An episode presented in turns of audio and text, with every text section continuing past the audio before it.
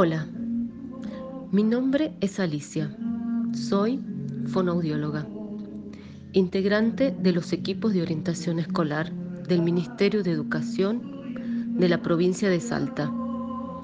Y quiero decirles, queridos estudiantes, que el alejamiento de los cuerpos no impidan la circulación de la palabra.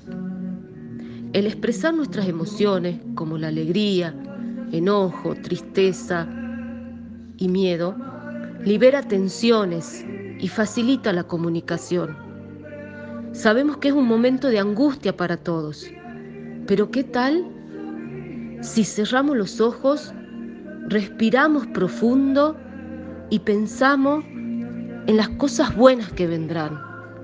Hasta pronto, cariños, cuídate y cuide el otro.